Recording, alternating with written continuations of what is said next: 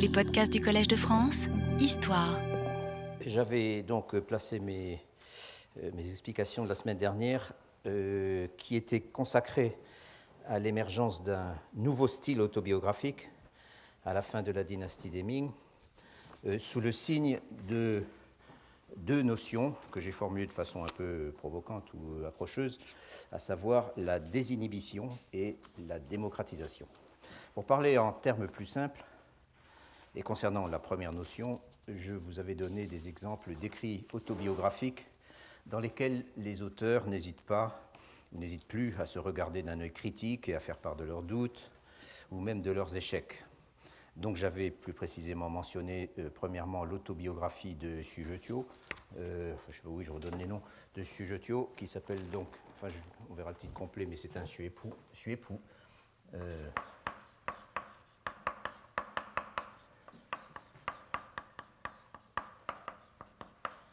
donc la, la, chronique, si on veut, d'un apprentissage. Le Suépoux de Sujetia. Euh, qui couvre la période 20 euh, ans exactement, entre 1610 et 1630. Et, donc dans ce texte, euh, euh parle à maintes reprises et avec un détachement qu'on ne rencontre jamais dans les autobiographies de type plus traditionnel, de ses doutes et de ses hésitations concernant la carrière publique dans laquelle il est engagé. Je n'en ai parlé qu'en passant parce que je reviendrai dans quelques temps, enfin la semaine prochaine ou la semaine d'après, euh, sur ce texte très long, passablement difficile et, encore une fois, euh, d'une franchise assez inhabituelle dans ce genre de littérature.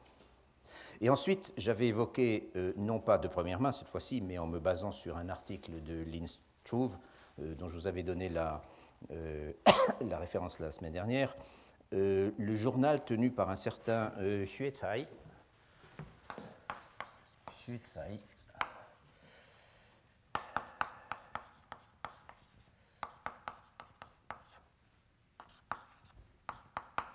Tsai, euh, entre 1642 et 1646, donc au moment de la chute des Ming et de la conquête mandchoue. Un journal dans lequel, euh, comme nous l'avons vu, euh, l'auteur laisse clairement transparaître, on peut dire, un sentiment obsédant de culpabilité que lui cause son défaitisme et son refus de s'engager dans la lutte finale, en quelque sorte,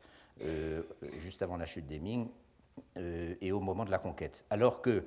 euh, étant donné son statut d'ancien fonctionnaire et aussi étant donné les services euh, éminents que ses ancêtres avaient rendus euh, à la dynastie des Ming, son devoir semblait tout tracé. Bref, il n'a pas été, il ne le dit pas en toutes lettres, mais enfin c'est ça le problème, c'est qu'il n'a pas été loyal, Zhong, c'est-à-dire loyal au régime, et d'un certain point de vue, par rapport à ses ancêtres, il n'a pas non plus été filial. Et tout cela lui cause visiblement beaucoup de tourments. À propos de ce journal de Suetza, je dois signaler une erreur euh, que j'avais commise en écrivant le titre de l'ouvrage euh, euh, au tableau, qui est. le titre est donc Sué.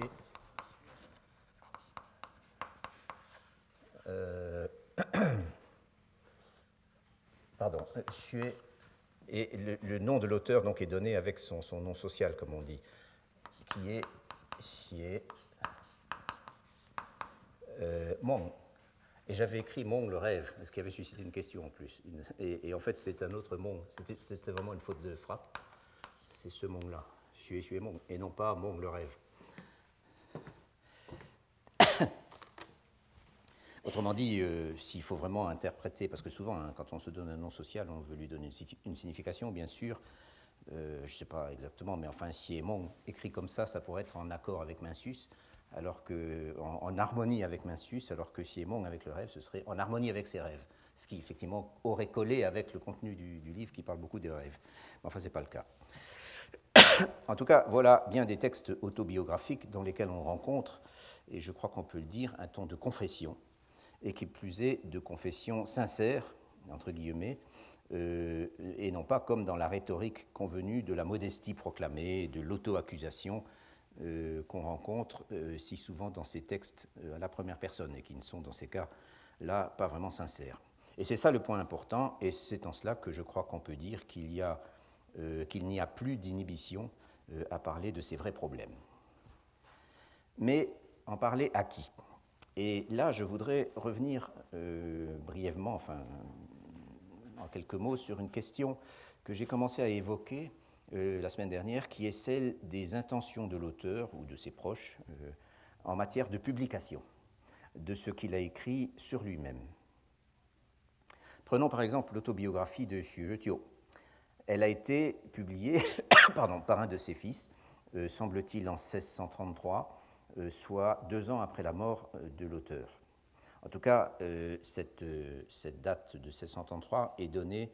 c'est ce qui date le travail de révision, c'est-à-dire tiens, hein, collation ou révision, tout simplement,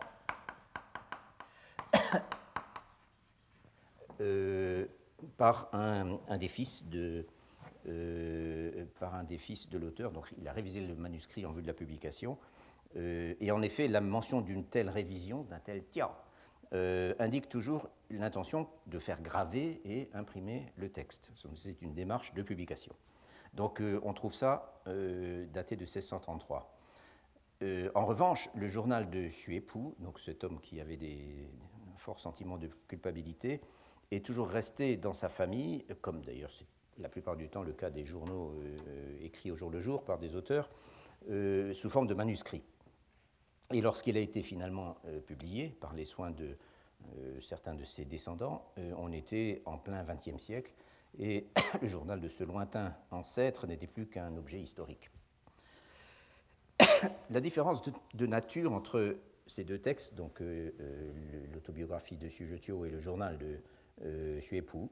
euh, la différence de nature entre les deux textes explique euh, pour une large part cette divergence dans leurs destins euh, éditoriaux. Le journal de Suetsai est incontestablement un journal intime, une sorte de confident, que seuls ses proches auront éventuellement vocation à lire, et peut-être d'ailleurs seulement après sa mort. Par contraste, l'autobiographie de, de on le verra le moment venu quand j'en parlerai plus en détail, peut à beaucoup d'égards être considérée comme une autobiographie professionnelle. Et ce serait alors un exemple unique sous les Ming euh, d'un genre, donc ce genre de l'autobiographie professionnelle, qui, comme je vous l'ai déjà expliqué, euh, est un genre que j'ai moi-même comment dire, dégagé de l'ensemble de la littérature, d'un genre dont tous les titres que j'ai identifiés, qui ne sont pas très nombreux mais qui sont importants, datent de l'extrême fin du XVIIIe siècle ou, ou alors du XIXe siècle. Autrement dit, ce sera un exemple unique euh, sous les Ming. Et un détail significatif, c'est qu'on peut lire dans la préface euh, de, l'autobiographie de, euh, de une préface qui est due à un personnage qui se présente comme son disciple de longue date, on peut lire que le manuscrit servait de livre de chevet à l'un des fils de Sujetio, qui le détenait donc depuis la mort de son père, avant qu'il ne se décide à le faire imprimer sur le conseil du préfacier. Et euh, ce qui est aussi significatif, c'est que, et c'est ce qui apparaît sur cette photocopie que je vous ai euh, distribuée, c'est qu'après le titre, au début du texte, de façon euh, tout à fait banale, on a donc, c'est le début du premier chapitre, on a le, le, titre du texte, ensuite on a l'indication de l'auteur, donc Suejetio, et en dessous, on a trois personnages qui sont ses fils, d'ailleurs c'est Nan, hein, ça veut dire ce sont ses fils, qui sont euh, donc euh, énumérés de droite à gauche et je suppose par ordre de, seniorité. Et le caractère d'en dessous dit écrit, donc le, caractère après le nom de Sujetio dit qu'il est l'auteur, Chu, hein, rédigé par, et en dessous des trois fils, on a le caractère Tu qui signifie lu par ces trois personnages, et donc non pas, non pas collationné. Or, dans, dans un, dans une, un en-tête de chapitre, euh, normalement, euh, qui se présente de cette façon, les personnages qui sont indiqués en dessous du nom de l'auteur sont toujours des collateurs, des réviseurs, etc. Et non pas juste des gens qui lisent. Euh, ce qui, à mon avis, indique que, effectivement, c'était conçu pour être un ouvrage donné en lecture aux membres de la famille de l'auteur. Et l'indication tiao, c'est-à-dire collationner, le caractère que j'ai écrit, qui est suivi du nom du deuxième fils, c'est-à-dire euh, ce euh, Xue Yingyu, euh, qui est suivi du nom du deuxième fils, se trouve tout à fait à la fin du dernier chapitre, et donc avec cette date de 1633. tout ceci surtout ce mot doux qui m'a intrigué. Tout ceci suggère un modèle qui est en fait très fréquent dans le cas des manuels pour fonctionnaires, dont j'ai souvent parlé, et dont je considère que les autobiographies professionnelles sont une sorte de sous-ensemble. Et dans ce modèle, un auteur rédige un texte dans lequel il fait état de sa carrière et de ses expériences, dans le but explicite, c'est en général dit dans les préfaces, dans le but d'instruire et de se donner en exemple à ses fils et à ses petits-fils. Euh, et ce n'est que dans un second temps que le même auteur, euh, toujours euh, comme il l'explique dans la préface en général, que le même auteur se décide à imprimer le texte sur l'insistance de tous ses amis de tous ses admirateurs qui lui ont expliqué qu'il était indispensable de faire profiter d'un texte aussi important tous, les collègues, tous les gens qui, partagent les mêmes, idéaux, et on les appelle en général des, des qui est le mot qui a signifié ensuite caractère, euh, pardon, euh, camarade sous le, euh, bah, sous le régime communiste. Je ne crois plus qu'il y a beaucoup de gens en Chine populaire qui s'appellent entre eux camarades, mais c'est un, vieux mot qui désigne des gens donc, qui partagent un même idéal. C'est donc exactement ce qu'on a ici, dans le cas de l'autobiographie de, de sauf que ce n'est pas l'auteur lui-même, mais c'est un des fils qui prend la décision de publier après la mort de l'auteur. mais ce qui est intéressant justement, c'est que dans le cas présent, ce texte qui est désormais public et accessible en dehors de la famille, puisqu'il a été imprimé, n'est pas seulement une autobiographie professionnelle. Euh, le texte, en effet, inclut au passage toutes sortes de données sur la vie privée de l'auteur, et aussi, et c'est pour ça que j'en ai parlé, euh, toutes sortes de réflexions et de ruminations euh, qui sont d'ordre strictement personnel et qui, d'une certaine manière, entrent en dissonance avec l'idéal type du fonctionnaire irréprochable, euh, totalement dévoué à sa mission et qui n'a pas de doute, en quelque sorte. Euh, et donc, euh, de telles réflexions impliquent, comme je l'ai dit, un certain recul de l'auteur par rapport aux événements qu'il décrit et à sa carrière. Ces détails quelque peu techniques dont je viens de faire état, autrement dit comment et où exactement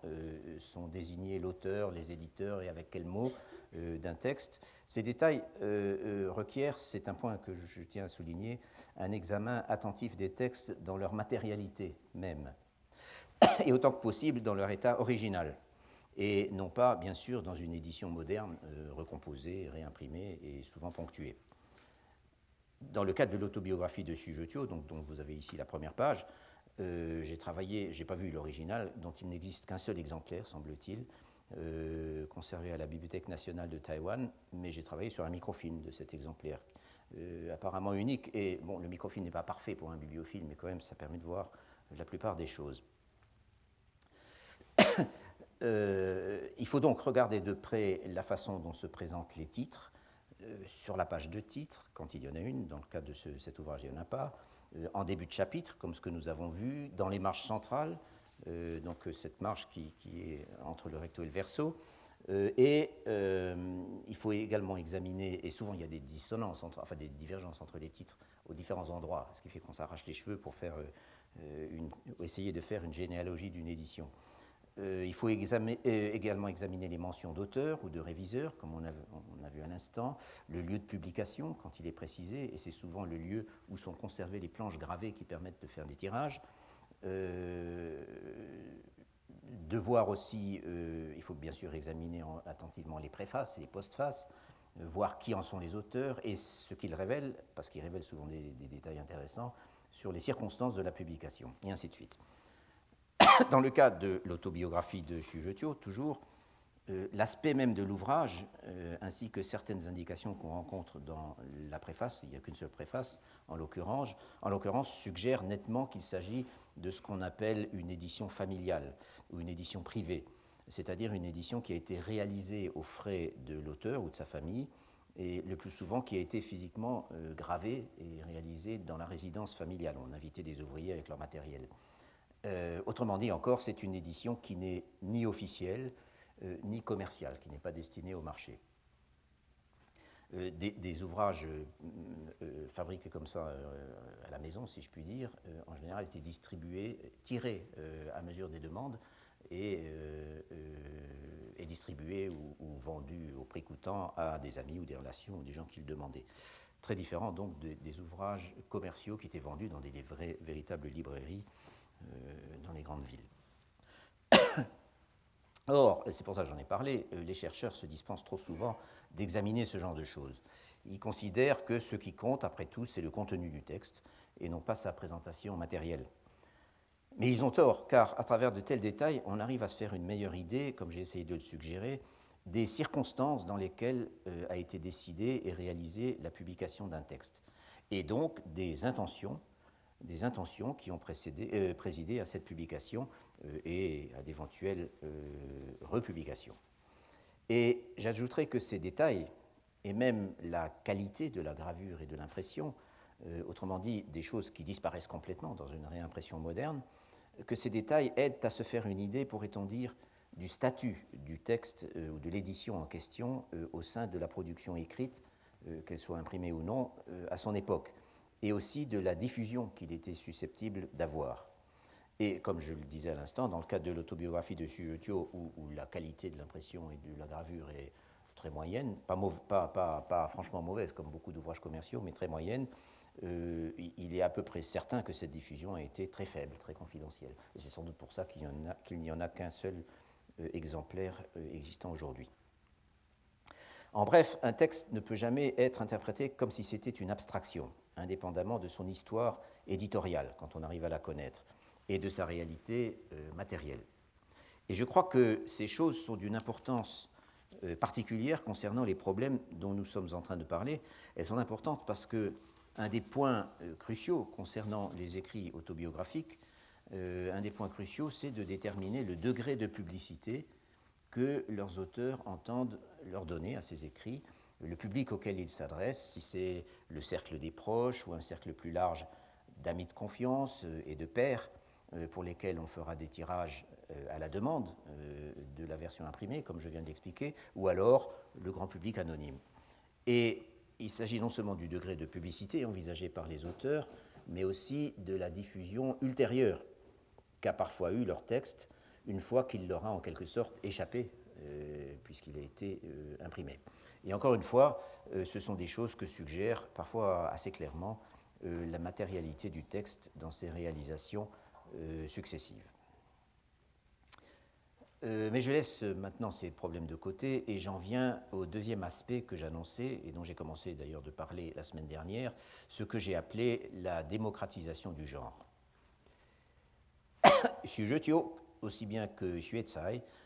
que je viens de mentionner, sont des lettrés distingués. Ils ont passé le doctorat, ils ont occupé des fonctions relativement importantes dans la bureaucratie,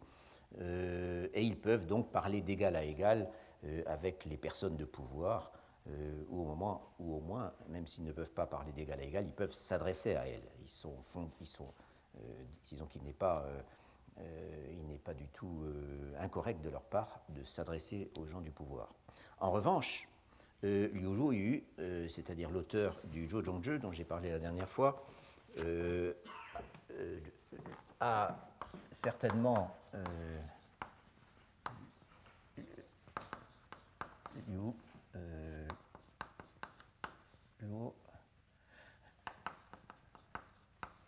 Liu,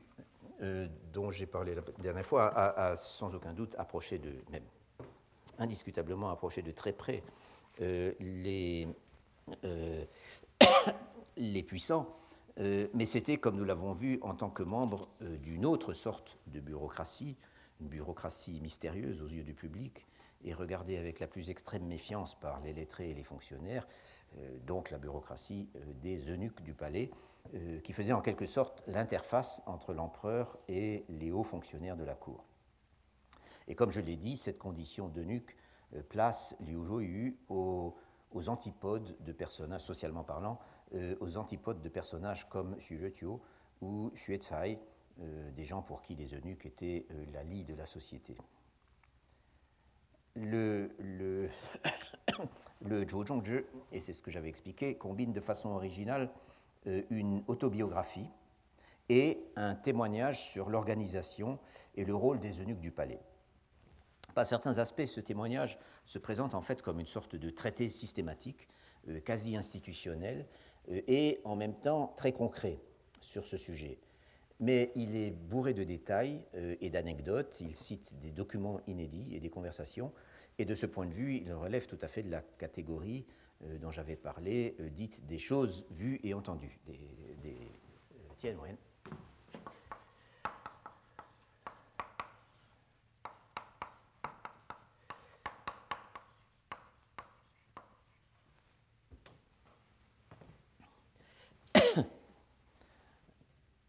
Or, euh, nous avons vu, et nous allons encore voir, que les choses vues, vues et entendues, les témoignages ne concernant pas directement l'auteur en personne, en, d'autres termes,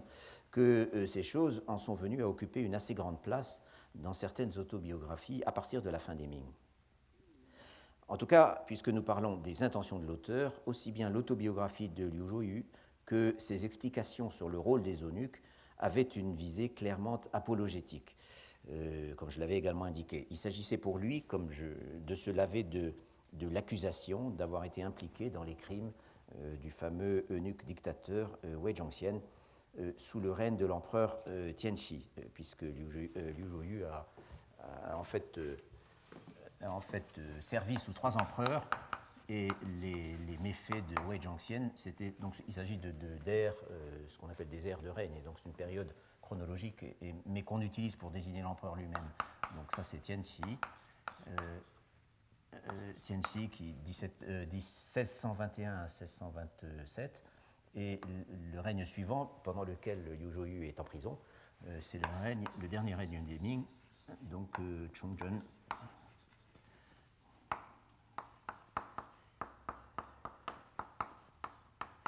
Et Chongzhen 1628 euh, à 1644. Donc, euh, euh, le problème pour Liu Zhuoyu, c'était d'expliquer, de, s'innocenter de, de, toute, de toute complicité dans les crimes de l'époque Tianxi,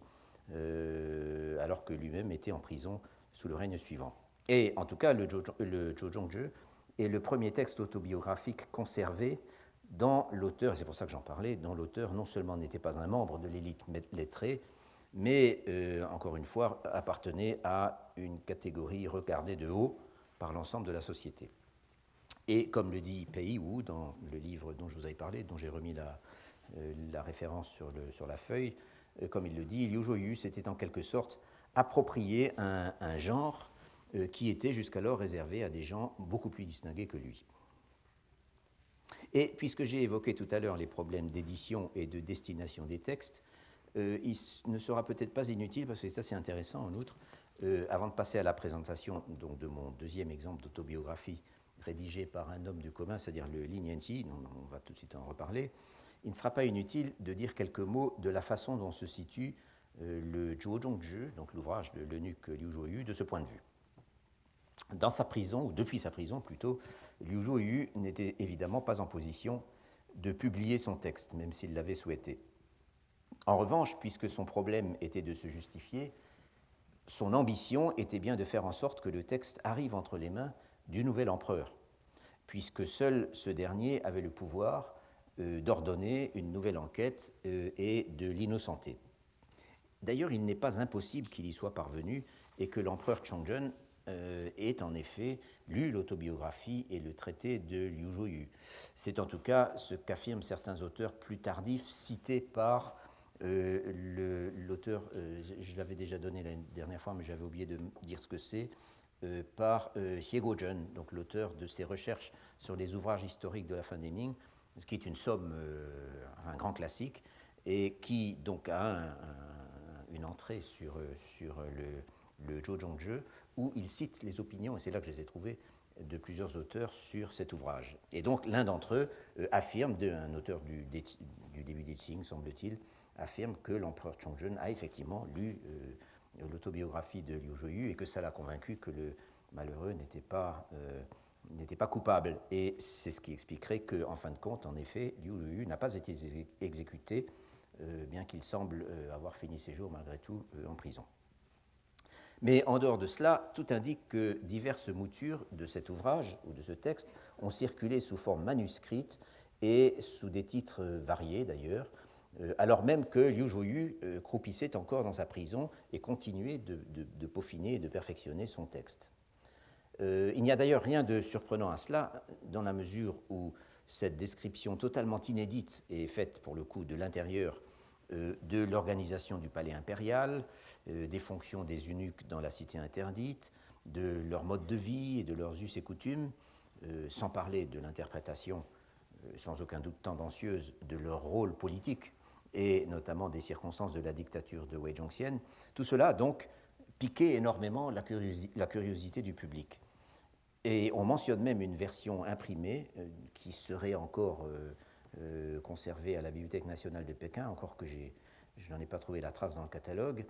imprimée dès 1637, donc nécessairement partielle, puisque Liu Zheyu a, a, encore ajouté des choses pendant plusieurs années après, cette, après 1637, et de même plusieurs autres éditions ou versions, recensions, également partielles et portant également des titres différents, ont circulé par la suite. Euh, une de ces versions tronquées, d'ailleurs, euh, qui ne porte même pas le nom de Liu Zhou, mais qui est attribuée à, un éditeur, euh, donc un autre nom, qui porte le nom de Mingongshi, c'est-à-dire tout simplement l'histoire du palais des Ming. Cette autre version a été recopiée dans, dans le Sekuchuanshu, c'est-à-dire dans cette dans cette euh, énorme encyclopédie manuscrite euh, et contenant euh, en principe en quatre trésors toute la littérature existante, du moins toute la littérature autorisée par les Qing, compilée et copiée en plusieurs exemplaires à la fin du XVIIIe siècle. Donc, dans le Seko Chuanshu, on trouve ce Mingong-Shu,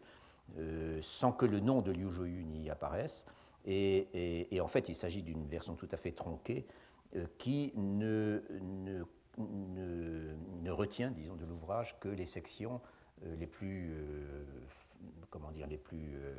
euh, informatives, c'est-à-dire les, sections qui portent sur l'organisation du palais et ce genre de, l'organisation de, la bureaucratie des eunuques. Donc c'est là qu'on le trouve, bien que l'ouvrage de Liu Zhouyu lui-même, qui était connu, ait été censuré et interdit à l'époque des Qing. enfin, pour terminer avec ça, euh, je signale que la version complète du Zhou Zhonglu, qu'on utilise aujourd'hui et que j'ai cité, euh, a été publiée au milieu du XIXe siècle. Autrement dit, cet ouvrage un peu sulfureux a connu un certain succès éditorial, aussi bien sous forme manuscrite que sous forme imprimée. Mais ce succès, euh, semble-t-il, a surtout reposé sur les informations hautement originales qu'il contenait, euh, donc sur l'organisation du palais, etc. Euh, autrement dit, sur la partie choses vues et entendues, plutôt que sur son contenu autobiographique à proprement parler, plutôt que sur l'histoire personnelle de l'auteur. Les choses sont complètement différentes avec le Lignanji, autrement dit l'autobiographie d'un nommé Yao Tingling, et je vous mets une fois pour toutes euh, c'est Ignati, je l'avais déjà écrit. Euh, donc cette chronique des années successives.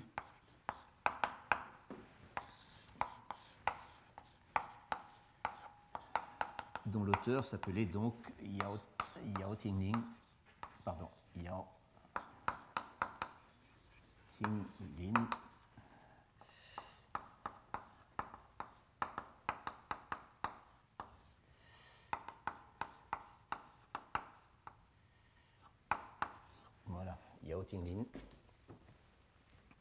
Euh, les choses sont donc complètement différentes avec le Lignanti, euh, auquel je vais me consacrer à présent, et qu'on peut également considérer comme une de ces nouvelles autobiographies euh, dont j'ai parlé, qui font leur apparition à la fin des Ming. Et à ce sujet, il faut quand même préciser que le Lignanti a commencé d'être rédigé par son auteur en 1668. C'est donc un texte du début des Qing, et, non pas des Ming. Mais comme on verra, euh, il contient beaucoup de choses passionnantes sur les dernières années des Ming et, sur, et surtout sur la conquête mandchoue, euh, donc une période correspondant à l'enfance et à l'adolescence euh, de l'auteur. Les choses sont complètement différentes, disais-je, d'abord du point de vue éditorial, du point de vue de l'histoire du texte, puisque le Lignanti est toujours resté à l'état de manuscrit et qui ne semble pas euh, avant l'époque moderne, être jamais sorti de la famille de l'auteur. D'après ce que j'ai cru comprendre en me basant sur les catalogues et les dictionnaires d'autobiographie chronologique dont j'avais, mm, auxquels j'avais fait allusion l'autre jour, il existerait en fait aujourd'hui euh, deux manuscrits différents, l'un euh, conservé à la bibliothèque de Shanghai et l'autre au musée de Shanghai. Et comme nous allons le voir tout de suite, l'auteur du Li était un natif de Shanghai et il y a passé toute sa vie. Peut-être que l'un est le manuscrit original de l'auteur euh, et l'autre une copie plus tardive, mais ça n'est pas très clair, euh, même d'après ces, outils de travail dont j'ai parlé. Et à cela s'ajoute apparemment, et je viens de le découvrir, un troisième manuscrit, donc une troisième copie,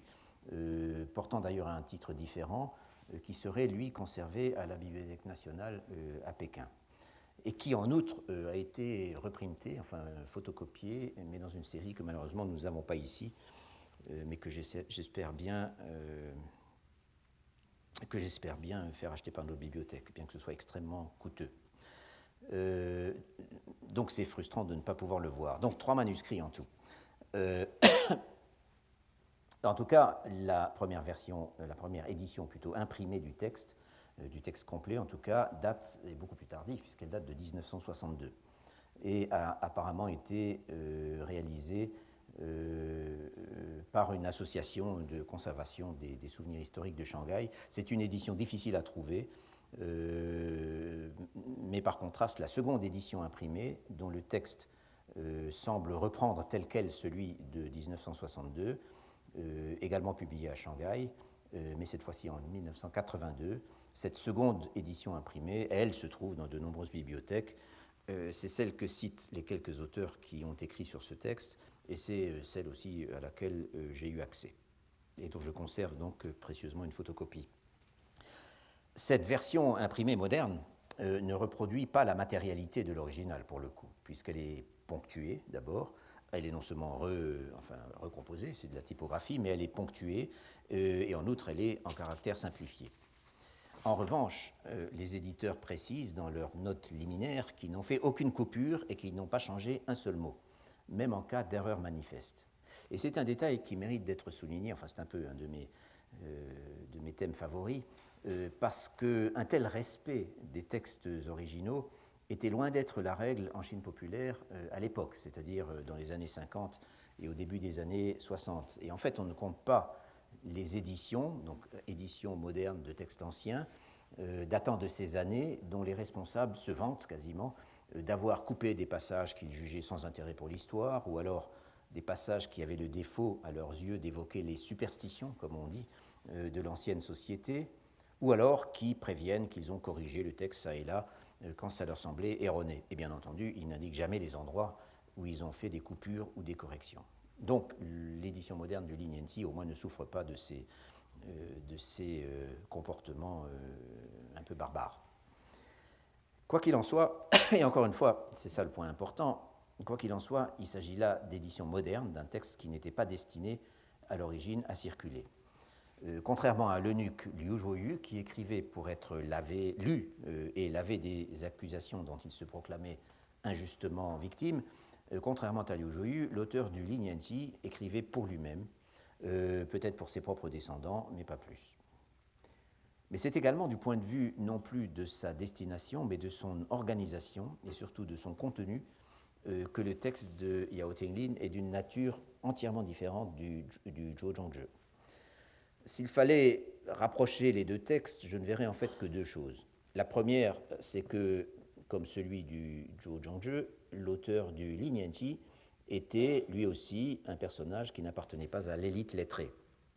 ou en fait qui n'y appartenait plus depuis longtemps dans ce cas, et qui s'est donc emparé d'un genre qui, emparé d'un genre qui, autant qu'on sache, n'était pratiqué en temps normal que par des gens hautement éduqués. En l'occurrence, donc, ce genre, c'est l'autobiographie chronologique. Et la seconde chose qui rapproche les deux ouvrages, d'une certaine manière au moins, c'est le fait qu'une grande partie du contenu du Li relève, comme dans le cas du Zhou Zhongzhe,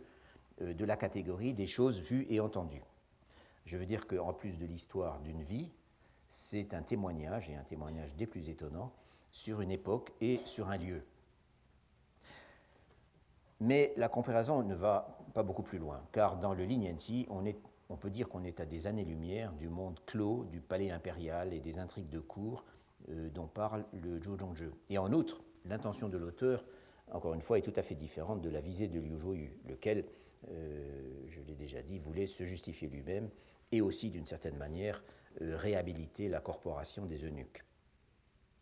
Je devrais encore ajouter, et c'est un point important, je devrais ajouter que l'auteur du Lignanti se révèle pour le coup complètement désinhibé au regard des conventions qui, régissaient traditionnellement le discours public des gens bien éduqués concernant leur propre personne et leurs relations avec les autres. Et ceci est particulièrement vrai de ce qu'ils disaient dans leurs autobiographies. La,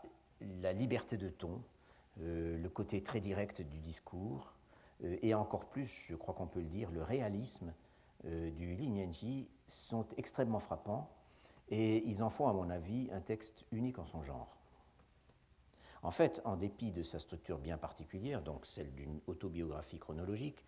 le Lignanti n'est pas loin de se lire comme un roman. Il y a des passages franchement drôles, euh, il y a des épisodes très dramatiques, euh, il y a de longues descriptions des lieux et des objets. Euh, on est aussi frappé par un sens aigu de l'environnement matériel et des réalités économiques, toutes choses qui sont totalement absentes d'une autobiographie traditionnelle. et il y a aussi une appréciation, encore une fois, réaliste de la psychologie et du comportement des gens. Si bien que les personnages qu'on rencontre, il y en a beaucoup, qu'on rencontre dans le Lignanti, surtout les parents proches de l'auteur, sont des personnages vivants, euh, particulièrement quand il y a des disputes de famille. Mais je reviendrai là-dessus euh, plus en détail la semaine prochaine. Une autre chose qui n'est pas sans rappeler certaines grandes œuvres de fiction, toute proportion gardée bien entendu, parce qu'il ne s'agit pas non plus de vouloir faire du Lignanti une grande œuvre de la littérature chinoise,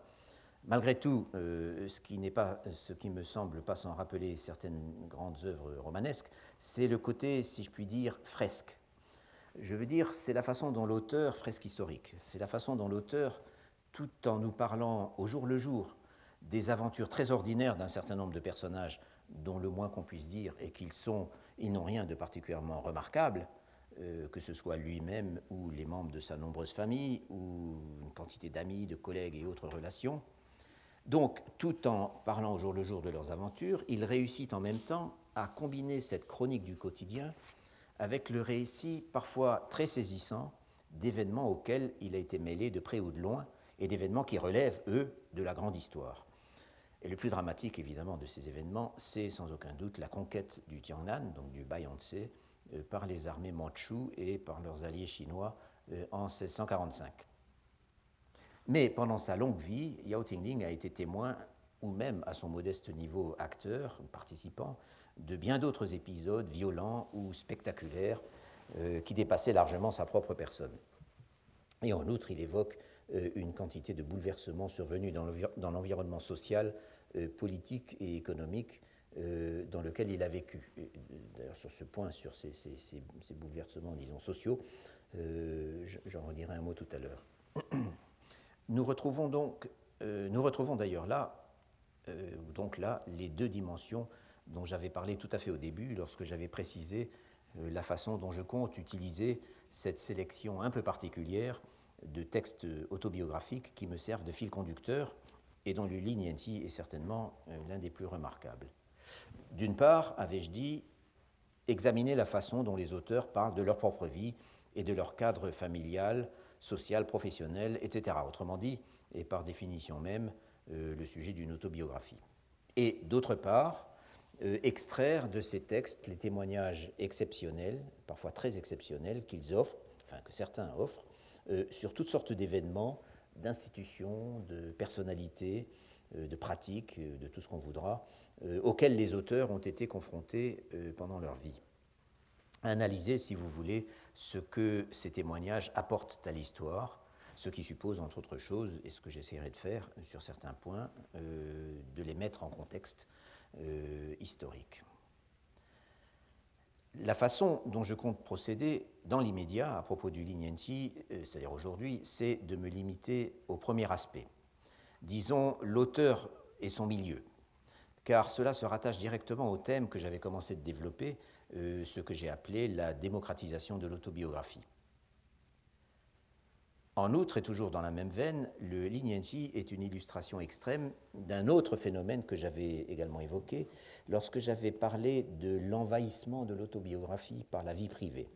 l'envahissement de l'autobiographie par la vie privée. Et j'entends bien la vie privée par opposition aux activités nobles, essentiellement publiques, qui forment le matériau ordinaire d'une autobiographie chinoise.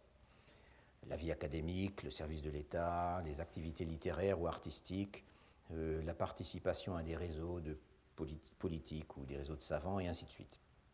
Or, de tout cela, il n'y a quasiment rien dans le Lignenti, pour la raison bien simple que son auteur était quelqu'un de totalement ordinaire, aussi bien par ses activités que par sa position sociale. Sauf pendant les premières années de sa vie, et je vais y revenir, c'était ce qu'on appelle un pingmin, euh, c'est-à-dire un homme ordinaire, un homme du commun. C'est donc de cet aspect, la vie privée, que je vais d'abord parler. Après cela, je remonterai quelque peu, et j'en parlerai surtout en détail la semaine prochaine. Après cela, je remonterai quelque peu dans le temps en abandonnant provisoirement le Lignenti pour revenir au Suépoux, à l'ouvrage, à l'autobiographie de Sujetio, qui combine également, mais de façon très différente bien sûr, la vie privée et la vie publique, et aussi, d'une façon que je dirais peut-être involontaire, en tout cas ce n'est pas ce que recherchait l'auteur, euh, qui combine également euh, un témoignage pour l'histoire. Et je reviendrai ensuite euh, au Lignenti, mais cette fois justement en l'étudiant en tant que témoignage historique sur les dernières années des Ming et les premières décennies des Qing, euh, donc sur ce qu'on est convenu d'appeler euh, la transition dynastique au sens large. le, le Lignenti, donc. Le mieux, sans doute, est de commencer par fixer le cadre en donnant quelques indications générales sur le texte, sur les circonstances dans lesquelles il a été rédigé, euh, sur les protagonistes et d'abord sur l'auteur lui-même. Euh, l'auteur du Li comme je l'ai dit tout à l'heure, s'appelle Yao Tinglin. Il est né en 1628, ce qui est la première année du règne du dernier empereur des Ming, et il nous dit avoir entrepris la, rédaction de son autobiographie, euh, comme je l'ai dit tout à l'heure, en 1668. Il avait donc alors 41 ans à la chinoise, euh, et il est probable que pour relater les premières années de sa vie, il s'appuyait, outre ses souvenirs, sur un journal, qui, donc des notes prises au jour le jour, qu'il pourrait avoir commencé, enfin il y a des indices qui suggèrent qu'il pourrait l'avoir commencé, euh, commencé de le tenir au moment quand il avait une douzaine d'années. Il y a en fait, parce que c'est à partir de cet âge-là que ça devient très précis chronologiquement, etc. Il y a en fait très peu de choses sur les toutes premières années de la vie de, Yao Tingling, mais ça n'a rien de surprenant, c'est toujours le cas dans les autobiographies chronologiques. Donc il y a un très court paragraphe pour les années où il était bébé, en quelque sorte, où en effet il n'a pas grand-chose à raconter. Euh, la préface que Yao Tingling a donnée au Linienti date également de cette même année, de 1668. Cette préface, en fait, et pour l'essentiel, euh, s'appelle préface euh, hein, mais pour l'essentiel, ça n'est rien d'autre qu'une énumération euh, de ses ancêtres, dont il dit qu'il a puisé l'information dans la généalogie de son clan, c'est-à-dire dans le, le Zupu, puisque tout clan se respecte avait, ou même tout clan tout court, avait ce qu'on appelle une généalogie qui, dans les cas les plus simples, donc un registre du clan, hein, littéralement, qui, dans le cas le plus simple, était en effet ce que nous appelons, nous, une généalogie, avec quelques indications sur les personnages, mais pour les grands clans, euh, contenait des tas d'autres matériaux, euh, des règlements, des biographies, enfin, etc. Donc il a puisé euh, cette liste d'ancêtres dans la généalogie des Ya, et comme on le fait toujours dans ce genre de liste, des générations passées, tout ce qui peut glorifier la famille est mis en valeur, c'est-à-dire qu'on mentionne, que Yao Tingling mentionne dûment les titres et les distinctions des ancêtres chaque fois que c'est possible. Or, dans le cas de la famille A, ces ancêtres éminents ne sont en fait pas très nombreux. Et on ne saurait certainement pas parler, dans leur cas, d'une vieille famille mandarinale. On relève essentiellement euh, dans sa liste euh, un ancêtre qui aurait été médecin de cour ou médecin impérial, Yu euh, un médecin de cour d'ailleurs hautement apprécié sous deux empereurs des Ming, à savoir Xuanzong et Yingzong soit dans la première moitié du XVe siècle, euh, entre les années, euh, euh, disons, 1430 et 1470. Donc ces deux autres, peu importe, mais je vous le marque. Donc deux empereurs successifs qui auraient été servis, ou en tout cas dans la cour desquels se trouvait cet, ancêtre de Yao Tingling en tant que médecin impérial. mieux même, cet ancêtre aurait accompagné l'empereur le deuxième, l'empereur Yingzong, pendant l'année de captivité que celui-ci a passé au nord de la Grande Muraille, après avoir été fait prisonnier par les Mongols euh, au moment de la fameuse bataille de Toumou euh, en 1449. Et euh, lorsque Toumou, et lorsque c'est le nom au nord de Pékin d'un obscur relais postal où une énorme armée des Ming s'est fait proprement rosser par les Mongols qui sont repartis en emportant l'empereur avec eux. 1449 donc. Et au moment de la restauration de Yingzong à Pékin, euh, quelques années plus tard, le médecin Yao aurait été, euh, en remerciement, chargé d'honneur. Un autre des ancêtres de Yao Tinglin aurait été, lui, euh, un fonctionnaire subalterne, donc pas un magistrat, mais enfin, malgré tout, un fonctionnaire, dans deux préfectures différentes. Et d'après ce que dit Yao Tingling, sa réputation d'humanité envers les prisonniers est encore célébrée aujourd'hui dans certains romans populaires qu'on peut trouver sur le marché. Puis vient la génération du grand-père de Yao Tinglin, dont je parlerai dans un instant, euh, où il y a cette fois-ci un fonctionnaire euh, haut placé. Puis la génération de son père et enfin lui-même. Ce n'est en fait que dans les deux dernières lignes de cette préface que Yao Tingling indique le motif qui l'a poussé à entreprendre son autobiographie à l'âge de 41 ans. 41 souhaits. C'est en premier lieu, dit-il, pour évoquer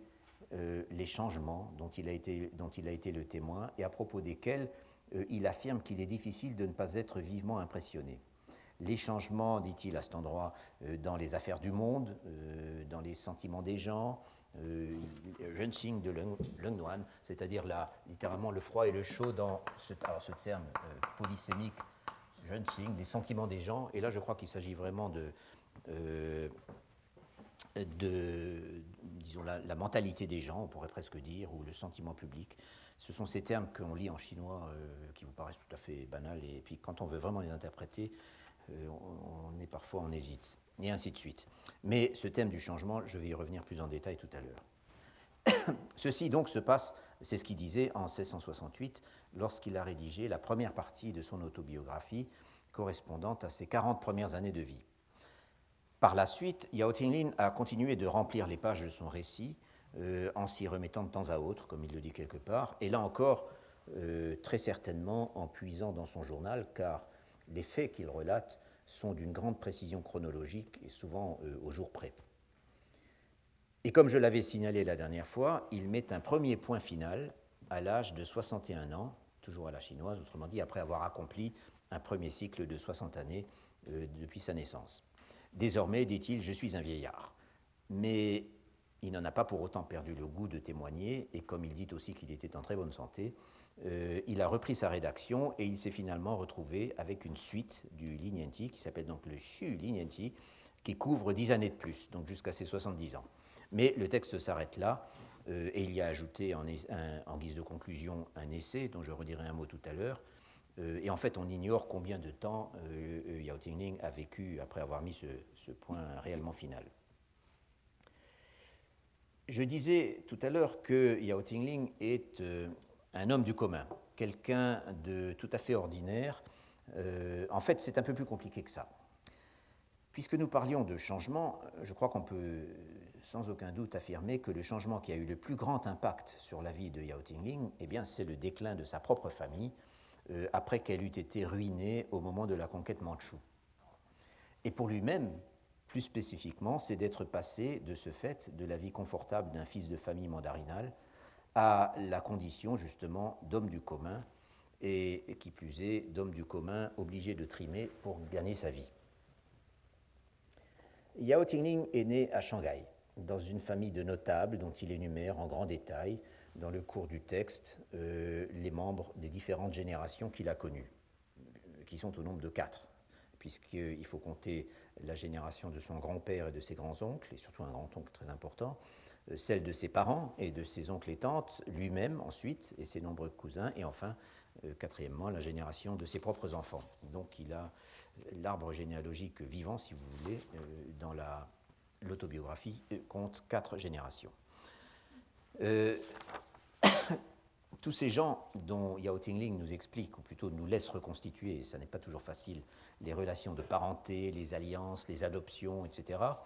euh, tous ces gens forment une famille étendue dont l'arbre généalogique, euh, comme je le disais, est passablement compliqué. Pour revenir à présent au lieu de l'action, il est important de rappeler qu'à la fin des Ming, euh, Shanghai, loin d'être bien sûr la métropole que c'est devenu au XIXe siècle, que Shanghai n'était qu'une sous-préfecture, xian, euh, dépendant de la préfecture de Songjiang,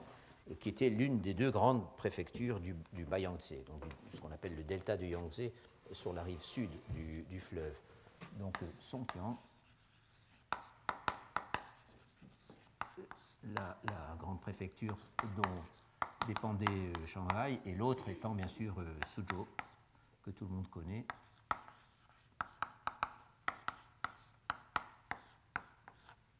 Suzhou.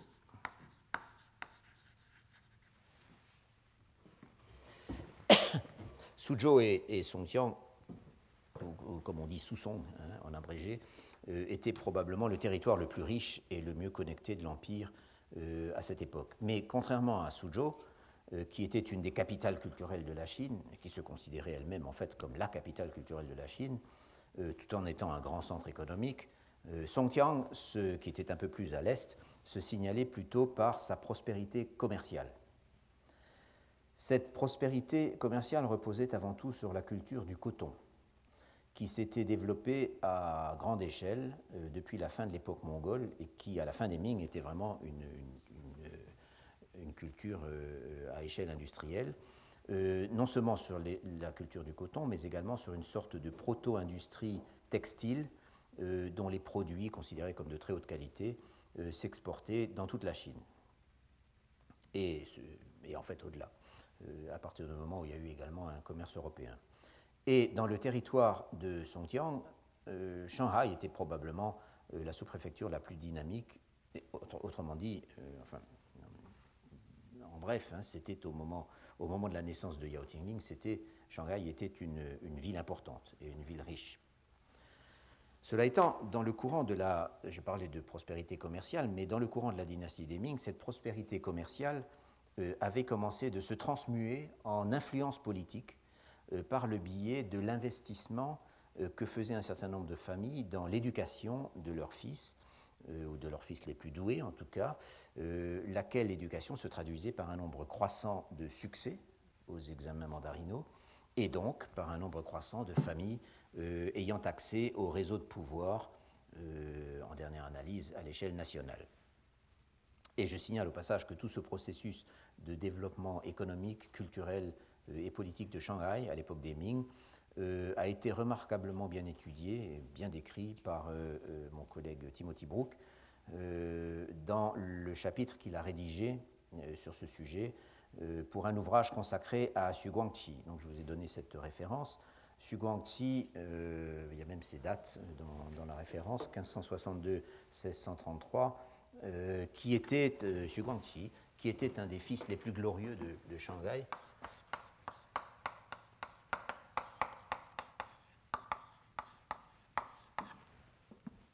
donc c'était un, haut fonctionnaire, un haut fonctionnaire réformiste, dirais-je, de la fin des Ming, euh, donc un personnage très important, mais qui est surtout connu chez nous, en fait, parce qu'il s'était converti au christianisme. D'ailleurs, Yao Tingling, euh, je le signale au passage, mentionne plusieurs fois euh, Xu Guangqi, qui était mort bien avant sa naissance, dans le courant de son autobiographie, ou sa famille, ou sa résidence. Donc ça faisait partie vraiment du paysage de Shanghai. la famille Yao, où est né Yao Tingling, était donc une de ces familles shanghaïennes ayant accédé récemment à la notabilité lettrée. Euh, au moment de sa naissance et pendant les décennies suivantes, on y rencontre en effet, euh, c'est l'autobiographie qui nous l'apprend, on y rencontre quelques lettrés patentés, dirais-je, c'est-à-dire des gens qui avaient passé le premier degré des examens euh, mandarinaux, ce qui ne les habilitait pas à entrer dans l'administration régulière, Euh, il fallait passer l'examen provincial qui était beaucoup plus difficile, mais ce qui en faisait indiscutablement des notables locaux, c'est-à-dire des membres de ce qu'on appelle parfois en, jargon sinologique la gentry, ce qui désigne très exactement toutes les familles dans lesquelles il y a au moins un membre qui a passé des examens. Le seul fonctionnaire de la famille, en fait, est le grand-oncle de Yao Tingling, qui s'appelle Yao, donc le même Yao Yongqi.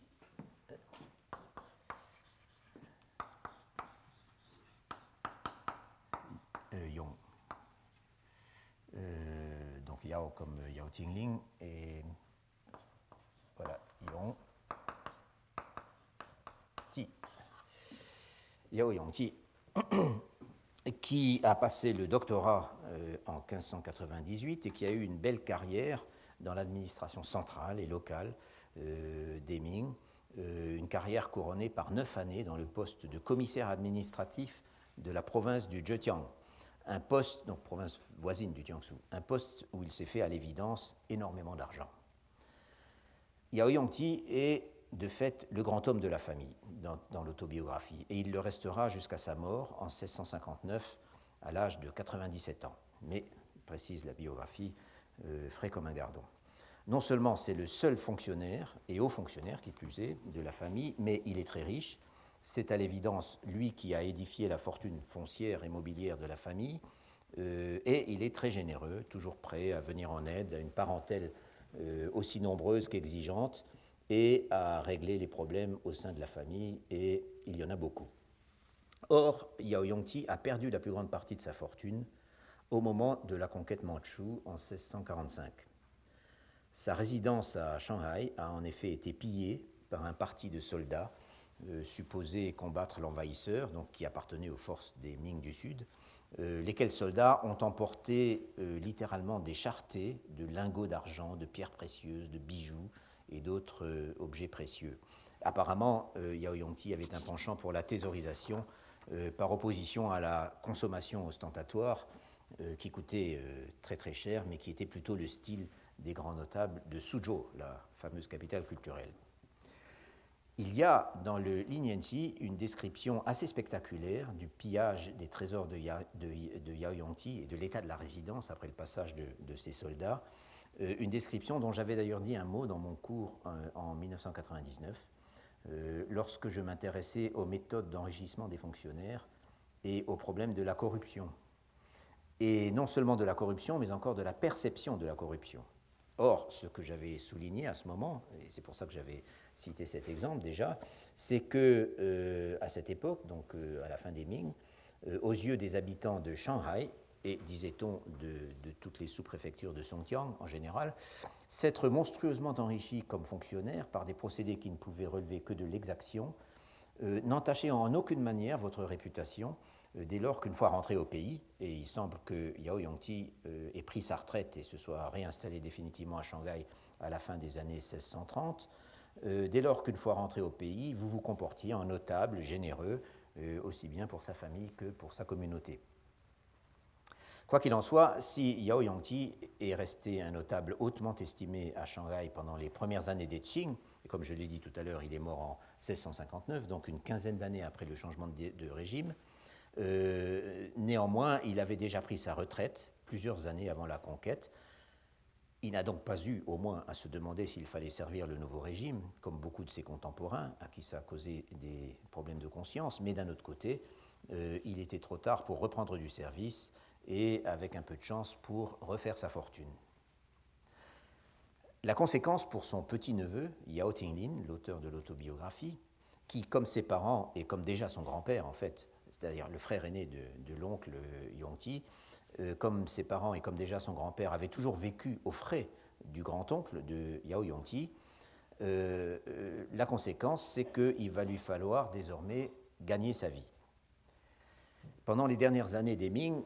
Yao Tinglin avait été un adolescent déstabilisé par la mort précoce de son père et trop souvent laissé à lui-même et beaucoup plus enclin à s'amuser qu'à étudier. En 1645, donc au moment de la conquête mandchoue, il a alors 17 ans, euh, il ne possède pas le moindre titre académique, il n'a pas même le statut d'écolier de Tongsheng, ce qui est un peu une sorte de lycéen, si vous voulez, reconnu, qui lui permettrait au moins d'essayer de se lancer dans la filière des examens au niveau local. Et aussi bien son manque de préparation, aussi bien son manque de préparation que la ruine de sa famille lui interdisent de toute façon de se risquer dans cette voie qui demande du temps et de l'argent. Le résultat, c'est que le Linienchi est, entre beaucoup d'autres choses, l'histoire de tous les petits métiers auxquels euh, euh, Yao Tingling s'est essayé. Il a été d'abord, il a essayé d'être commerçant itinérant, de, faire de, jouer sur les différences de prix entre des, entre des régions, euh, entre des villes différentes. il a perdu beaucoup d'argent. Il a été agriculteur, car la famille avait conservé quelques terres. puis il a été pendant dix ans employé de sous-préfecture, c'est-à-dire commis d'administration, dix années donc euh, euh, qui le laissent en fait euh, endetté, puis de nouveau agriculteur, et en même temps, et, en fait pour toute la, on pourrait dire quasiment la deuxième moitié de sa vie, non seulement agriculteur, mais en même temps instituteur rural, et enfin, pendant toute cette période également, pour arrondir ses revenus et aussi pour rendre service à ses amis lorsqu'ils sont impliqués dans des procès, euh, Yao Tingling était une sorte de conseiller juridique euh, assez efficace car il avait euh, de toute évidence conservé pas mal de relations bien placées après son passage comme commis à la sous-préfecture de Shanghai. Tout ce qu'il raconte sur ses différentes activités et qu'il raconte en général de façon très précise est d'un intérêt incomparable pour l'histoire économique et sociale. Et d'ailleurs, plusieurs historiens euh, euh, en Chine et au Japon ont scruté le texte euh, pour en extraire toutes les informations de ce type et, en ont tiré, disons, un, grand nombre de, enfin, un certain nombre de conclusions qualifiant de façon intéressante ou illustrant de façon intéressante des idées générales qu'on avait déjà. Et je mentionne ici que je ne vous donne pas, je vous propose, propose, pas une bibliographie complète, mais je mentionne quand même euh, l'article de l'historienne japonaise euh, euh, Kishimoto Mio, qui, est, donc, qui a été publié en 1986 et qui est d'une certaine manière l'article fondateur sur le Linienji. Et c'est comme ça que un certain nombre de gens, moi y compris, ont, appris l'existence de ce texte en lisant ce, cet article de Kishimoto. Et après tout, puisque nous y sommes, je mentionne aussi un article que j'ai publié moi-même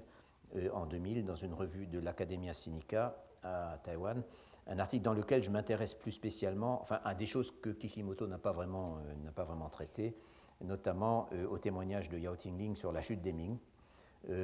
et à ses années comme commis de sous-préfecture à Shanghai. En tout cas, et peut-être que je mentionnerai au passage d'autres études plus tard, en tout cas, il résulte de ce qui précède que euh, même s'il venait d'une bonne famille et même s'il avait eu malgré tout une bonne éducation, le Yao Tinglin, adulte, qui rédige son autobiographie, est tout sauf un lettré, au sens plein du terme. Il n'en a ni le statut, ni probablement la culture, ni le style de vie, euh, ni même, je crois, les intérêts, euh, si l'on fait peut-être exception du fait qu'il composait occasionnellement des poèmes de circonstance. Il cite quelques-uns de ses poèmes dans le courant de sa narration, et notamment dans la conclusion euh, du troisième chapitre, donc, qui est la fin de, la partie principale de l'autobiographie, où il évoque une réunion avec ses amis pour célébrer son 60e anniversaire, justement. Et là, il cite non seulement un poème dont il dit modestement que c'est en langage vulgaire, euh, dans lequel il évoque de façon donc un peu métaphorique euh, sa vie passée, ses 60 euh, années passées, mais il cite aussi les bourrimés que lui, si je puis dire, que lui, on peut le dire parce que c'est en effet rimé, que lui ont offert les autres convives, puisque c'était forcément un banquet, et il précise de façon amusante, je les reproduis ici pour montrer que dans les villages aussi, la culture des lettres est florissante. Et c'est bien en effet de la culture au village qu'il s'agit ici. Yao Tingling exerce à cette époque de sa vie le métier d'instituteur dans son village, euh, activité qu'il partage, comme je l'ai dit, avec l'exploitation d'une petite terre. Et lorsqu'il se désigne lui-même à un moment comme un lettré pauvre, un ranchu, hein, expression littéralement un, lettré froid, c'est une expression que j'aime bien, euh, euh, voilà, ranchu,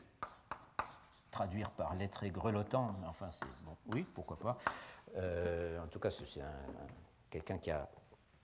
comment dire, une formation de lettré, mais qui est très pauvre. Donc, s'il se désigne ainsi, à un moment en tout cas de l'autobiographie, c'est plutôt, dirais-je, par métaphore. Il est en effet le descendant appauvri d'une famille lettrée, mais lui-même n'est alors qu'un homme du peuple ayant quelques lettres et composant occasionnellement quelques poèmes avec ses amis. Non seulement euh, l'autobiographie de Yao Tingling n'est pas celle d'un lettré, donc, mais encore elle se singularise par des préoccupations que je dirais presque plébéiennes. Il n'y a pour ainsi dire pas de culture, au sens noble euh, du mot, dans le récit de sa vie, euh, surtout après la conquête mandchoue et la ruine de sa famille. Il n'y a que le souci du pain quotidien, les problèmes de famille, la crainte du fils, qu'il en est énormément question, et les réseaux de relations qui permettent de se protéger et de s'entraider. Et le texte est d'autant plus libre de ton et peu soucieux de style que, comme nous l'avons vu, il n'était aucunement destiné à passer dans le public. En bref, on ne saurait être plus éloigné des conventions de l'écriture autobiographique traditionnelle, tout ce que j'ai décrit dans mes précédents exposés. Mieux que cela, dans un souci de réalisme peut-être, Yao Tingling s'est épargné les contraintes du, euh, je dirais peut-être du décorum, euh, et parfois même, on peut le dire, du bon goût, euh, en se montrant d'une totale franchise sur son propre comportement, y compris son comportement le plus intime par endroits, sur ses aventures diverses, sur le caractère et sur les manières d'agir des membres de sa famille, et comme nous le verrons la prochaine fois, ce n'est pas toujours reluisant. Il y a beaucoup de sentiments et beaucoup d'émotions dans le Lignenti, mais il n'y a aucune pause, aucune convention et aucun moralisme. Je dirais presque que la médiocrité de Yao Tingling, socialement parlant, est un gage de sa franchise. Comme il ne peut se prévaloir ni de la qualité de serviteur de l'État, ni de celle de grand notable, ni de celle d'intellectuel respecté, et qu'il n'est pas un membre éminent d'un grand clan euh, également respecté, euh, puisque le clan est désormais euh, ruiné, il n'a pas lieu de se mettre en scène, paré de toutes les qualités et de toutes les vertus qu'exigerait l'appartenance à de telles catégories. Dès lors, pourquoi avoir rédigé ce long texte, car c'est très long? Yao Tingling nous dit lui-même avoir voulu mettre dans son autobiographie, outre les événements de sa propre vie, tout ce dont il a été lui-même témoin et tout ce qu'il a pu apprendre par des témoins de confiance, des témoins que très souvent il cite nommément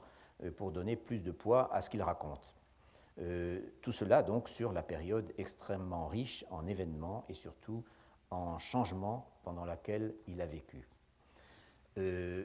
je l'ai déjà dit, le thème du changement, du passage d'un monde disparu au monde où on vit maintenant, domine tout le texte. On pourrait presque dire que c'est cela qui donne son unité euh, au, au, au Yao Tingling en parle dans sa préface, je l'avais cité, il en parle dans des courtes préfaces qu'il donne à plusieurs chapitres. Euh, et enfin, euh, il en parle dans une sorte d'annexe euh, qu'il a ajouté, donc à, l'âge de 70 ans cette fois-ci, après avoir mis le point vraiment final à son autobiographie, une annexe, une annexe qui, est une qui se présente modestement comme une sorte d'addendum, mais qui est en fait un essai tout à fait extraordinaire sur justement tout ce qui a changé dans le euh, pendant la période euh, pendant laquelle il a vécu.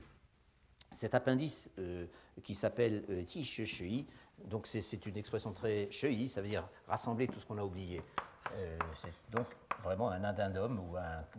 oui, c'est ça. Shui. On dit parfois aussi oui, donc compléter ce qui, ce qui était laissé de côté. je vous cite simplement le, le, euh, l'introduction de cet appendice, enfin, en traduction, en un, morceau, euh, dans lequel, euh, dans lequel Yao Tingling écrit, je cite, Pourquoi composer des, bon, je traduis fait laissé de côté, hein, pour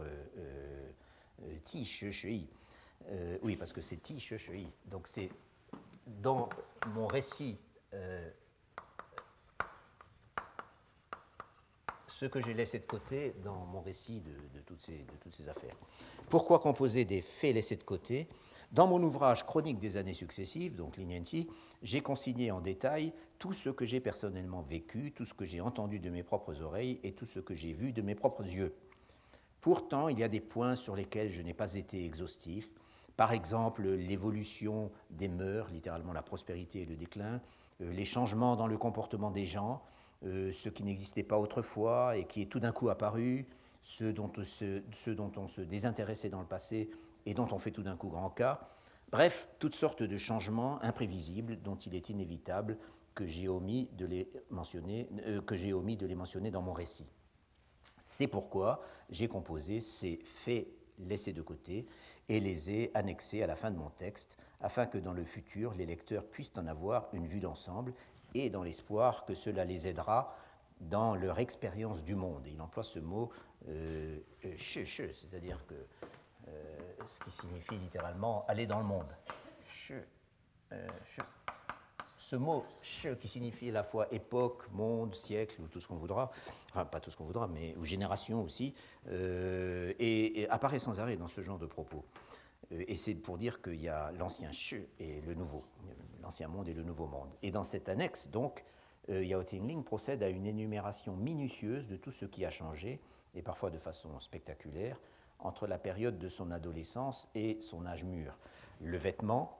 comme je l'ai mentionné euh, euh, la dernière fois, les Mandchous ont obligé euh, leur nouveau sujet à adopter la coiffure, enfin la façon de couper ses cheveux et, le vêtement qu'ils ont introduit en Chine au moment de la conquête. le vêtement, donc, les habitudes de table, la consommation, il dit qu'on consomme plus et mieux qu'avant, et que plus de gens en profitent. Euh, les relations, ceci il le dit donc euh,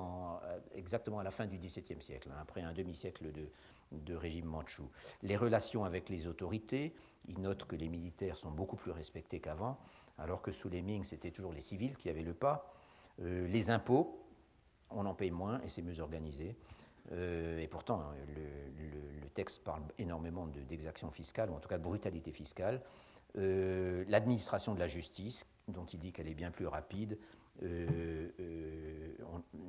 et bien plus efficace que sous les Ming, et j'en passe. En cela, donc, euh, on peut dire que le Lin non seulement relève directement du genre des choses vues et entendues, donc de Tianwen, Tianwen, mais encore qu'il manifeste au-delà de cette volonté de témoigner ce qu'on pourrait bien appeler une certaine conscience historique. La conscience d'avoir vécu une époque unique, un véritable tournant, il emploie un certain point le mot Geige, qui vraiment était quasiment une révolution, euh, un véritable tournant dont il considère urgent de rendre compte euh, dans la limite de ses propres observations et de ses propres moyens. À tel point que ce témoignage pour l'histoire a au moins autant d'importance dans l'économie générale du texte, et sans doute euh, également aux yeux de l'auteur, que le récit au jour le jour de ses propres tribulations. Je ne saurais dire si c'est un cas unique dans l'histoire de l'autobiographie en Chine, mais c'est certainement euh, un cas très rare. Donc euh, euh, voilà en gros les, considérations générales que je voulais vous, donner sur cette source, sur cette autobiographie de Yao Tingling. Je dirais encore un mot de la mentalité, encore quelques précisions sur la mentalité que ça révèle de la part de l'auteur, également sur le langage. Et puis, donc, j'aborderai euh, la question euh, de ce qu'on y trouve euh, sur les préoccupations des gens ordinaires, sur la famille, la vie intime, l'économie domestique et toutes ces choses, qui sont donc un des deux grands aspects du, témoignage de Lilianti, l'autre étant, mais je le garde pour plus tard, l'autre étant les grands événements historiques dont l'auteur a été également témoin. Je vous remercie. Retrouvez tous les podcasts du Collège de France sur www.collège-de-france.fr.